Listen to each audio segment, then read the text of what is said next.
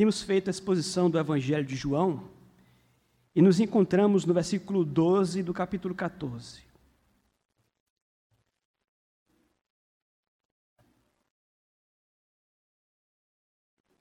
João 14, leitura dos versículos 12 ao versículo 14. Acompanhe comigo. Em verdade, em verdade vos digo: aquele que crê em mim fará também as obras que eu faço, e outras maiores fará, porque eu vou para junto do Pai. E tudo quanto pedirdes em meu nome, isso farei, a fim de que o Pai seja glorificado no Filho. Se me pedirdes alguma coisa em meu nome, eu o farei. Algumas batalhas são vencidas ou perdidas antes mesmo de iniciadas. Nós estamos agora em época de Copa do Mundo. Talvez a maioria de nós nos lembremos aqui da derrota do Brasil para a França na Copa de 98.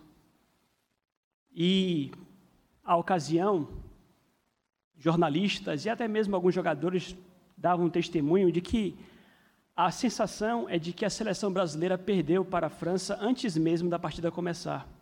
A Copa foi na França, o estádio estava lotado, e é dito que a seleção brasileira havia perdido ali no momento em que a seleção francesa cantou a Marsella, que é o hino francês.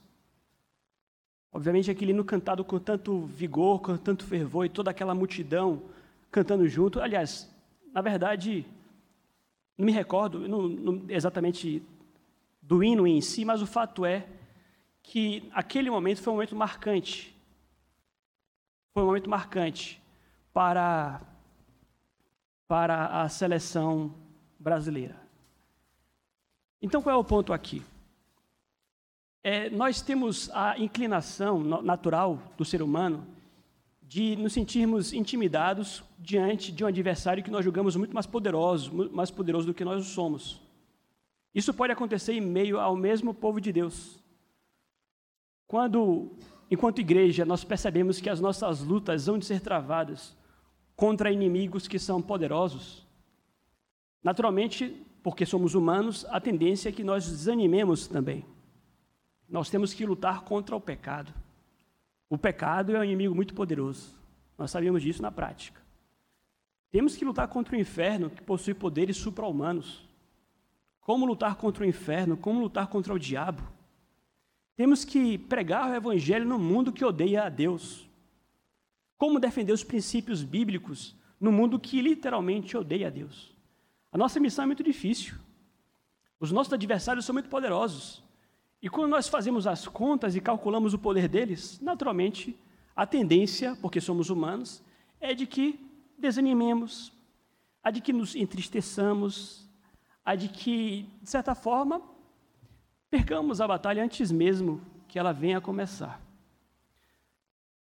Esta era uma situação muito parecida com o que os discípulos viviam aqui, neste momento, na altura do capítulo 14 do livro de João. Os discípulos estavam aqui completamente entristecidos, desanimados. O ar aqui era um ar de derrota. Porque as palavras que Cristo acabara de dar para eles eram palavras muito difíceis de serem assimiladas. Esta aqui é a última noite do Senhor Jesus. Cristo está à véspera da sua morte, desde o capítulo 13.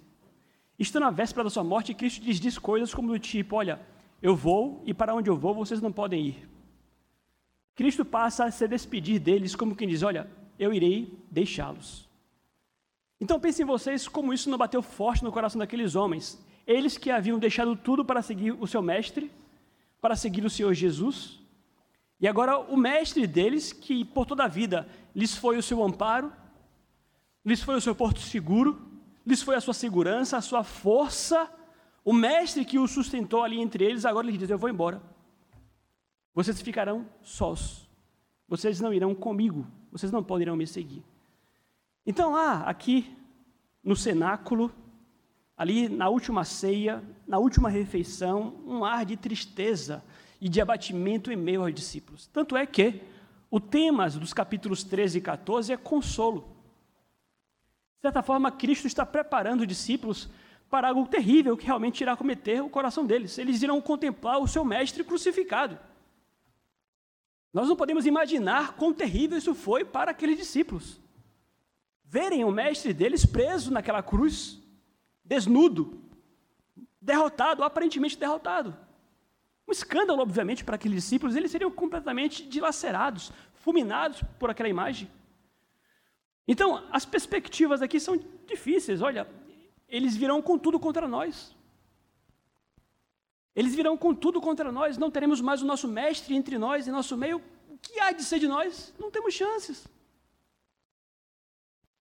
Nós não temos chance de continuar sem Cristo.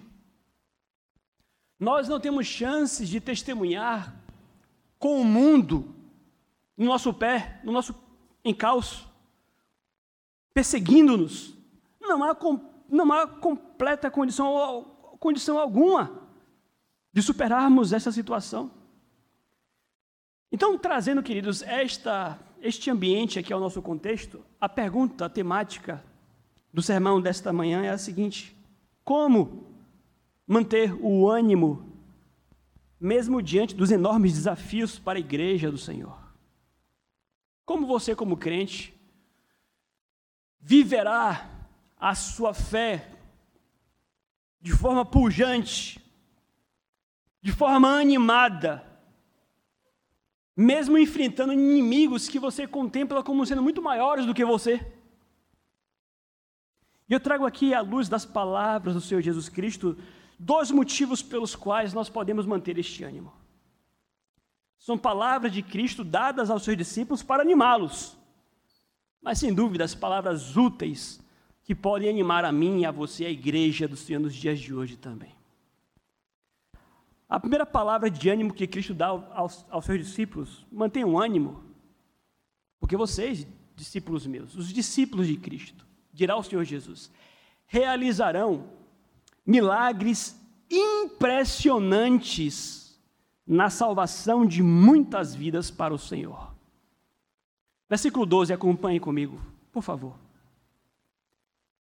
Em verdade, em verdade vos digo: aquele que crê em mim fará também as obras que eu faço, e outras maiores fará, porque eu vou para junto do Pai. Essa declaração do Senhor Jesus Cristo é surpreendente.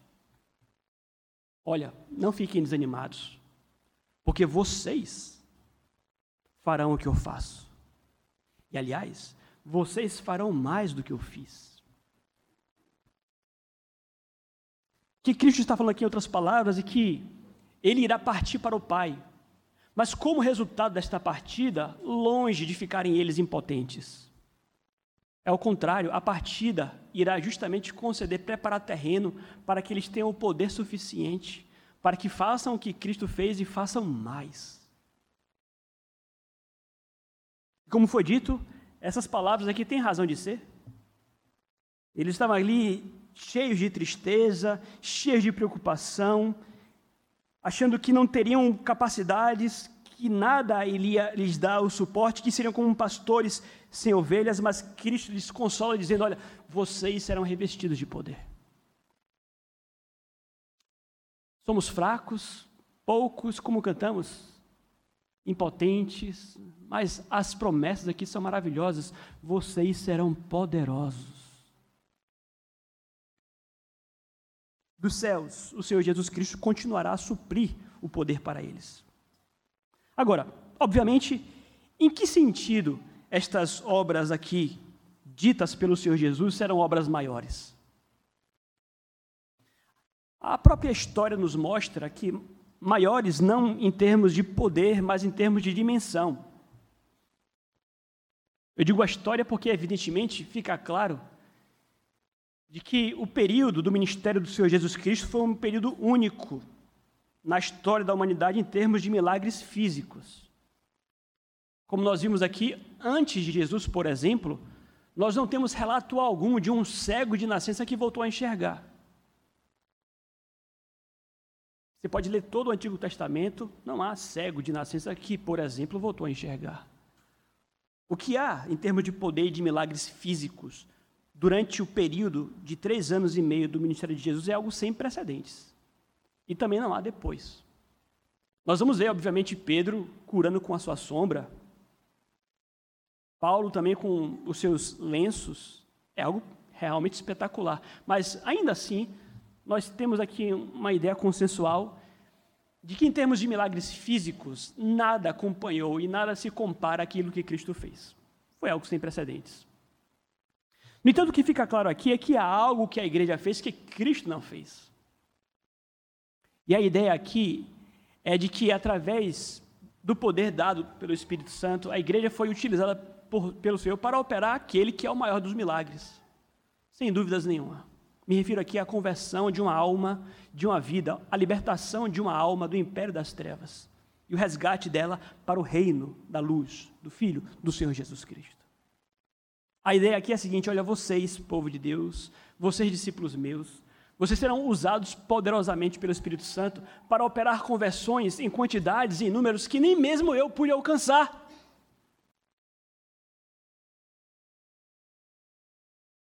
Dirá Charles Riley: maiores obras significam mais conversões. Não há obra maior do que a conversão de uma alma. Imaginar que homens pecadores como nós somos, que homens iletrados como foi Pedro,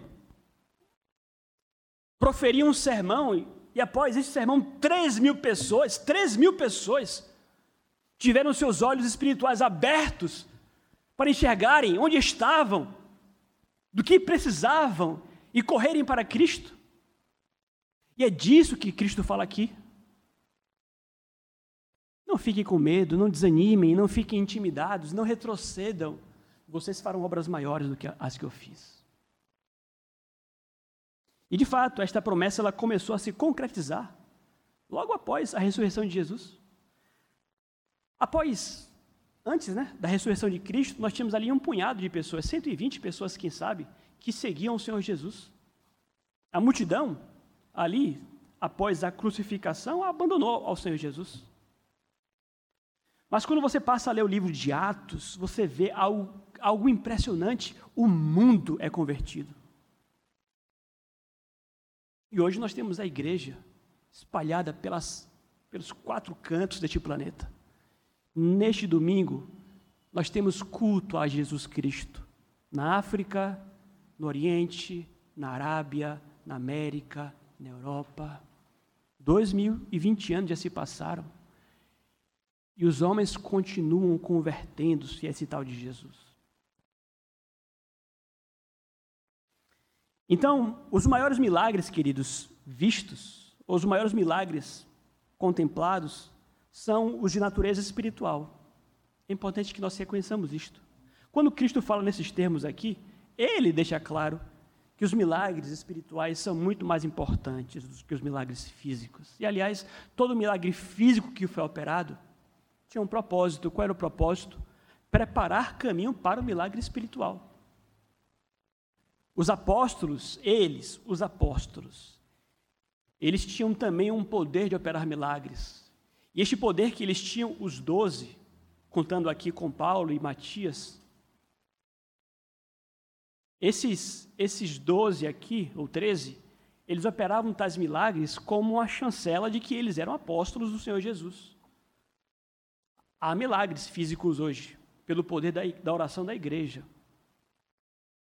Mas o ponto é, o físico não é tão importante. Obviamente, o espiritual possui uma maior proeminência. E aí você pergunta, mas pastor, que relação há agora entre estes milagres espirituais ou mesmo físicos e o fato de Cristo voltar ao Pai? Porque Cristo diz: Olha, eu vou ao Pai e isso vai acontecer. E aqui é importante que nós entendamos, meus amados, que ao cumprir a sua missão aqui, ao obedecer cabalmente ao Pai, como nós lemos, lemos ali em Filipenses, após a sua morte e ressurreição, Cristo ele adquire o nome que está acima de todo nome. É Deus, mas agora Deus homem, e após a morte e ressurreição, Deus homem e redentor de um povo. Após cumprir a sua missão, Cristo adquire para si o status de redentor e, portanto, rei. Ele passa a reinar à destra do Pai. E a ideia aqui é a seguinte: foi preciso que Cristo cumprisse como homem perfeito a obediência ao Pai, entregasse a sua vida em sacrifício pelos seus ali na cruz, tivesse o seu sacrifício aceito pelo Pai em sua ressurreição, e então adquirisse o status de redentor e de rei.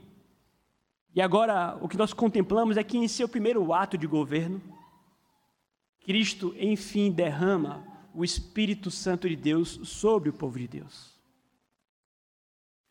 O derramamento do Espírito Santo, e aliás, derramamento nos lembra até o batismo por aspersão, foi o primeiro ato de governo após Cristo tomar a posse do seu reino.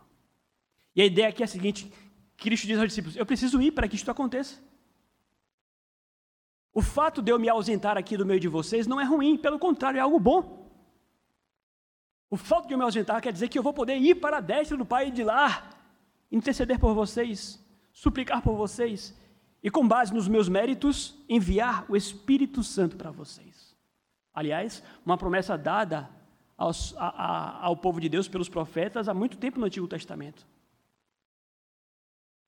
Então, o ponto aqui é o seguinte, queridos: o texto está a falar de milagres espirituais operados, mas possíveis apenas pela atuação poderosa do Espírito Santo de Deus no meio do povo de Deus.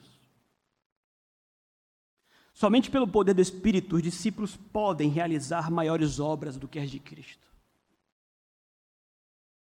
Somente pelo Espírito Santo, um homem como Pedro, iletrado, pôde pregar para a conversão de 3 mil pessoas. Nem Cristo converteu 3 mil pessoas.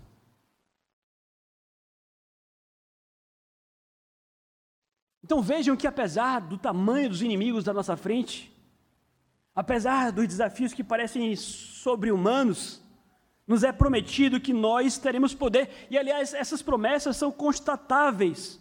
Nós podemos observar que elas são reais, porque nós vivemos isto. E aqui estamos nós, em Cajazeiras, século 21, rendendo louvores a esse tal do Senhor Jesus. Como é que isso é possível, se não pelo poder do Espírito Santo?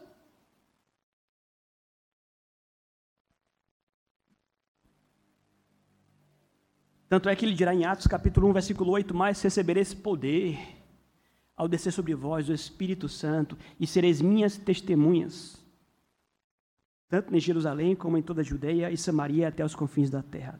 Se você observar, a sequência do Evangelho de João, versículo 16, o assunto é Espírito Santo. E rogarei ao Pai, e ele vos dará outro consolador. Queridos, o ponto principal aqui é o de que aqueles que creem em Cristo alcançarão maior salvação de almas do que o próprio Cristo. A promessa de salvação de muitas almas, inclusive, é para aqueles que creem em Cristo para os discípulos, para a igreja do Senhor. Quais implicações isso aqui traz para as nossas vidas? Vejam, nós deveríamos ser muito menos tímidos do que somos, muito menos covardes do que somos. Nós deveríamos ter uma fé muito mais forte, muito mais confiante, com base nessas, nessas palavras do que temos. Nós deveríamos evangelizar muito mais. Nós deveríamos evangelizar com muito maior fé. Nós deveríamos simplesmente abrir a boca e falar e confiar naquele poder que não procede de nós. É Deus entre nós. É o Espírito Santo fazendo a sua obra, nós somos meros agentes para a conversão, para o resgate de vidas. Ou seja, sim, o mundo nos odeia, o pecado nos persegue, o inferno não descansa, mas o Espírito Santo de Deus nos habita e nos capacita para vencê-los em tudo. O Espírito Santo de Deus nos habita e nos capacita para vencer, os vencermos em tudo. Então, obviamente, quando ele fala aqui de feitos deles, dos discípulos, em última instância, os feitos são do próprio Senhor Jesus. E, aliás, como foi dito, essa expansão milagrosa do Evangelho pelo mundo inteiro, inclusive, atesta com poder ainda maior a divindade do Senhor Jesus. Cristo é aquele que provou a sua divindade, não apenas quando esteve fisicamente aqui entre nós, não. o fato dele conceder lá do alto poder para os seus, para que aqui eles falem com poder do nome de Jesus, isso atesta que de fato esse tal de Jesus aí, ele talvez seja o que ele diz ser: o caminho, a verdade a vida, talvez ele seja realmente Deus. Queridos, não há religião que se compare ao cristianismo, não, não há. Porque nós temos a verdade. As mentiras, elas não possuem o poder da verdade. Você vai contemplar outras religiões tantas neste mundo. O islamismo, sei lá, o espiritismo, outros, outras filosofias aí. Nada se compara ao cristianismo porque nós temos a verdade impulsionada pelo poder do próprio Deus. Que nós possamos então, assim, no nome de Jesus, alimentar a nossa fé. A segunda o segundo motivo pelo qual nós podemos e devemos manter o nosso ânimo. Como manter o ânimo? Os discípulos de Cristo receberão tudo o que pedirem em nome do Senhor. Versículo 13, acompanhe comigo. E tudo quanto pedirdes em meu nome, isso farei, a fim de que o Pai seja glorificado no Filho. Mais uma vez, por que Jesus está falando isso aqui para eles? Estão desanimados estão preocupados, cheios de tristeza. O Senhor vai morrer, o Senhor vai embora. E ele lhes consola dizendo: Não se preocupem, porque vocês vão pedir em meu nome e vocês vão receber tudo. Ele os consola com o auxílio. Ele diz: Olha, todos os recursos necessários para a missão de vocês, vocês terão. O tudo aqui, obviamente, engloba as obras que ele acabou de citar. De início aqui, queridos, é uma lição secundária importante. Vejam vocês que nesse contexto aqui de tristeza, de preocupação, qual é a palavra de consolo que Cristo dá? Oração. A oração é o melhor remédio contra a preocupação. Há quem diga que por que orar quando nós podemos nos preocupar? Há muitos que me parecem pensam dessa forma, né? Por que orar quando eu posso me preocupar? Vejam, queridos, nós somos seres que amam a preocupação, a verdade é esta. Mas, quando temos as nossas preocupações, nós queremos nos ver livres delas. E aí corremos para tudo. Mas dirá a palavra de Deus que o melhor remédio para a preocupação é a oração. Eles irão se preocupar, mas diz Cristo, orem. E quando vocês orarem, vocês vão ter o que vocês precisam, tudo. Então, observem vocês aqui que há uma relação entre as obras que ele acabou de citar, no versículo anterior, e a oração que ele fala agora. Cristo fará tudo o que os seus discípulos lhe pedirem em oração para a glória de Deus. Então, nós temos uma missão, nós temos motivos para preocupação, nós temos os inimigos diante de nós, mas para que possamos triunfar, lutar, levar a palavra do Evangelho, expandir o reino de Deus, para que possamos vencê-los, precisamos orar. Então veja como há relação aqui entre evangelização e oração, entre conversão e oração, entre vitória contra o pecado e oração, entre a coragem para vencer aqueles que nos perseguem e oração. Frequentemente retrocedemos e nos damos por derrotados porque simplesmente decidimos não orar. As coisas acontecem, as águas sobem, nos sentimos submersos, estamos sufocados, estamos perdendo, mas não dobramos o joelho. Há um tesouro aqui à nossa frente que nós chamamos de oração, mas somos negligentes, não oramos como deveríamos, preferimos sentar e chorar.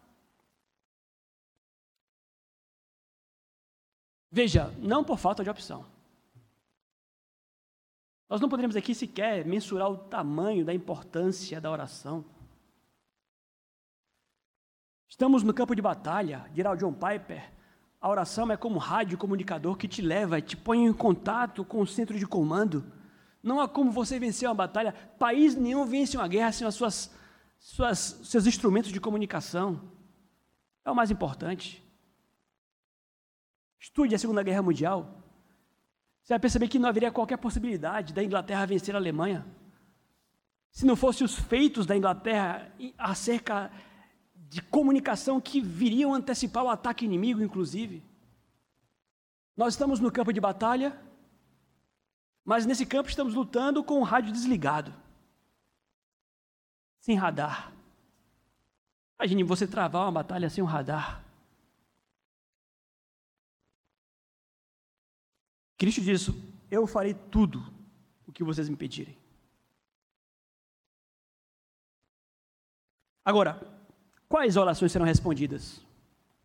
Porque há aquelas que são respondidas e aquelas que não são respondidas. Somente serão respondidas ou atendidas, melhor dizendo, atendidas, as orações feitas em nome de Jesus. Ele dirá aqui, não? Versículo 14, mais uma vez: Se me pedirdes alguma coisa em meu nome, eu o farei. Ou seja, esta promessa maravilhosa de que nós iremos obter tudo o que pedirmos tem uma condição. Qual é a condição?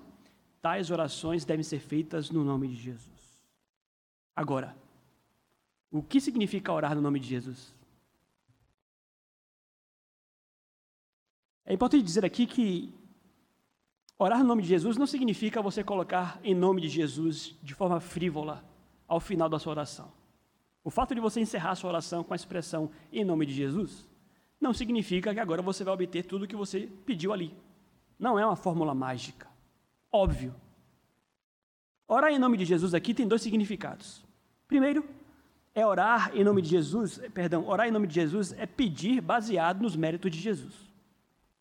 Você está pedindo, reconhecendo que você não merece receber.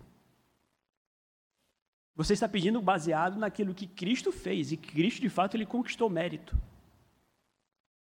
Cristo, de fato, ele fez por merecer para estar onde está.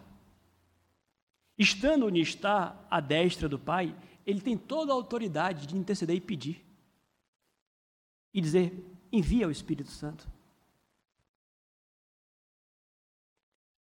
Então, em primeiro lugar, obviamente, orar em nome de Jesus é ser crente. Orar em nome de Jesus é reconhecer que você é salvo pela graça, mediante a fé em Jesus. Se você não é crente, se você não entende graça, se você não está preso a legalismo, se você acha que você merece alguma coisa, você não adianta você colocar em nome de Jesus ao final da oração. É conhecer a Jesus e saber o que ele fez por você. Mas, orar em nome de Jesus é também orar estando em plena harmonia com Jesus. O que, que isso quer dizer? Veja, fazer alguma coisa em nome de uma pessoa é como se aquela pessoa estivesse fazendo. Se eu envio, por exemplo, a minha esposa, Daniela, para que vá dar um recado para alguém em meu nome, é como se eu estivesse ali dando o um recado. Então, orar em nome de Jesus é fazer algo que Jesus faria. Obviamente, orar em nome de Jesus é você estar em plena comunhão e harmonia com Jesus. Você não pode pedir o que Jesus não pediria. Isso não é orar em nome de Jesus. Então você precisa contemplar e compreender e conhecer a Cristo, para que conhecendo a Cristo você possa orar em nome de Cristo. Como é que Cristo orava? Cristo, aliás, nos ensinou a orar. Pai nosso, que estás nos céus. E o que que segue logo depois? Santificado seja o teu nome. E que venha o teu reino. E que seja feita a tua vontade. É assim que Jesus ora. Vejam que a oração de Cristo está muito longe de se parecer com as nossas orações cheias e tomadas de motivos egoístas, de pedidos interesseiros e pequenos e vazios, e carnais inclusive.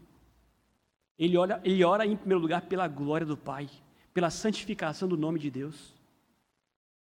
Então, orar em nome de Jesus é orar como Cristo oraria também. Obviamente, nós somos o corpo de Cristo, queridos. Nós somos os agentes de Cristo aqui neste mundo. Nós estamos aqui enviados em nome de Jesus. Portanto, nós temos que fazer aquilo que Cristo faria e pedir aquilo que ele pediria. Orar como ele ora, pela glória de Deus, para a expansão do reino, para a pregação do evangelho, para a conversão de vidas. Devemos orar pela glória de Deus. Então, isso explica os nãos que eventualmente nós recebemos em nossas orações. Nós não pedimos corretamente às vezes não pedimos, ou quando pedimos, pedimos mal. E, obviamente, o que está por trás disso aqui é um, uma igreja enfraquecida em sua fé. Se tivéssemos a fé que deveríamos ter, nós iríamos dar preocupação àquilo que merece realmente preocupação. Estamos aqui não a ganhar dinheiro e pagar contas. Esta vida vai passar. Você sabe disso, você é crente. Estamos aqui não a trabalhar, ganhar dinheiro, voltar para casa, dormir, acordar, trabalhar, ganhar dinheiro, dormir e viver para o dinheiro como faz o mundo. Não. Essa não deve ser a nossa maior preocupação. Somos crentes, conhecemos o Evangelho, conhecemos a eleição, fomos chamados e sabemos que a nossa preocupação aqui é outra, ou deveria ser servir ao Senhor Jesus. Estar engajado na obra de Deus, com os irmãos, na igreja, pregar o Evangelho, ser sal e luz neste mundo, ser o corpo de Cristo aqui na terra. E aí então nós iríamos dobrar os nossos joelhos e pedir a Deus poder. Poder para vencer os desafios, poder para fazer por onde, poder para conseguir, para avançar.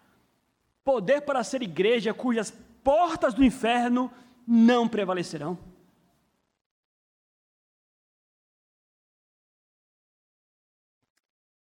Então vejam vocês que, apesar de Cristo deixar os seus fisicamente, as promessas, queridos, são maravilhosas, reais. E ao fim, ele dirá: o próprio Cristo diz: Isso eu farei. Interessante porque há uma, uma aparente confusão aqui, porque ele diz o seguinte: Se me pedirdes alguma coisa, em meu nome eu farei. A princípio, parece que nós devíamos orar ao Pai, pedindo ao Pai em nome do Filho. Depois ele fala: peçam e eu mesmo farei. E não há contradição, na verdade, porque estamos aqui a tratar da Trindade. Três pessoas distintas, o único Deus. E é uma harmonia tão perfeita entre o Pai e o Filho, que aquilo que é desejo do Filho é desejo do Pai. Aquilo que o Pai dá, o Filho também dá. E, aliás, o Pai é glorificado no Filho.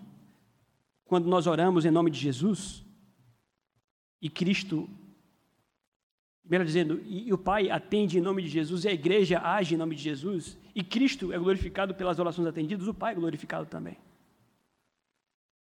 Nós lemos lá em Filipenses, e o deu o nome acima de todo nome, para que ao seu nome todo joelho se dobre, para a glória de Deus Pai.